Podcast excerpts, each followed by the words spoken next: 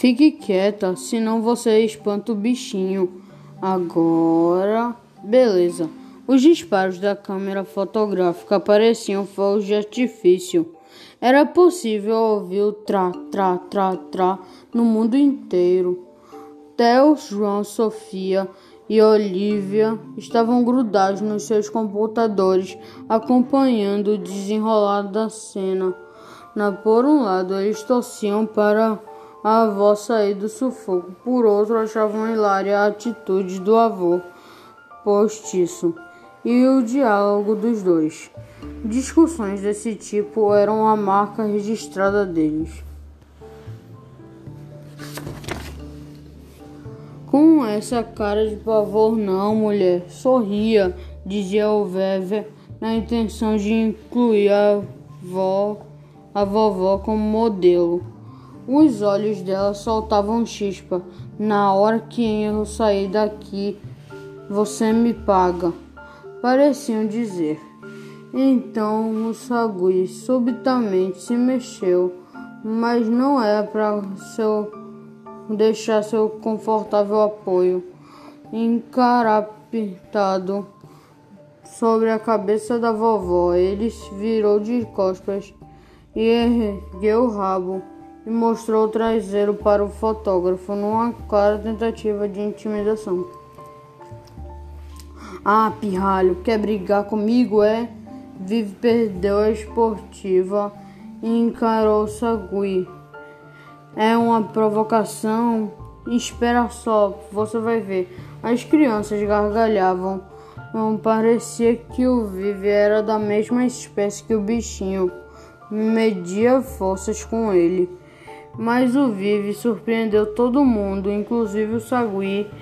Em vez de espantá-lo, teve uma brilhante ideia.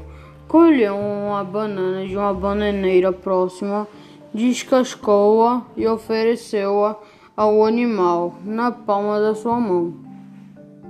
Não deu outra, o sagui deixou a vovó em paz e veio comer na mão dele. Ufa! Ela exclamou aliviada e levantou do banco de um jeito tão destrambelhado que se enroscou no computador e desligou. Nos Estados Unidos, na Austrália e na Serra Catarinense, ouviu-se o ruído característico de ficar offline. Um som borbulhante, como se alguém estivesse debaixo d'água fazendo bolhas. Ela vai chamar de novo, apostaram Sofia até o João. Agora não. Ela se estressou, disse Olivia, que a conhecia bem. A única neta brasileira tinha razão. A vovó não apareceu mais online no sábado. De certo, estava dando uns cascudos no Veve, e assim as crianças puderam retomar o assunto interrompido dias antes. E aí, alguma novidade? Sofia estava louca para saber. Theo teve de admitir que não, infelizmente. Contou que João vinha desmontando ob os objetos alienígenas para tentar entender o uso que faziam eles. O irmão era bom nisso. Lily sempre dizia que o filho caçula daria um ótimo engenheiro.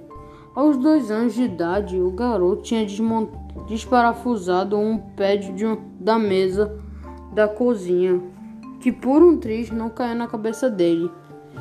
Desde que acharam a caixa misteriosa, João pusera suas ferramentas para funcionar a todo vapor, mas sem resultados por enquanto. Sofia sentiu um palpite se formar em sua mente. Por acaso vocês voltaram à casa abandonada? perguntou. Claro que sim. Poderia haver alguma pista? Theo confirmou.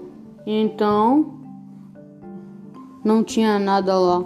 O jardim estava vazio, sem o sofá, sem as cadeiras, sem outras caixas que vimos antes. Disse João. João. Disse João Sofia deu um pulo do sofá. Sua hipótese parecia se confirmar. Mas lógico que não havia mais nada lá, gente, exclamou Corada de tão contente. Bem que a Olivia desconfiou. Acho que a caixa não foi deixada por extraterrestres, meninos. Aqueles objetos eram tralhas que a família não quis carregar na mudança e ficaram na rua para o lixeiro levar ou para alguém pegar se estivesse precisando.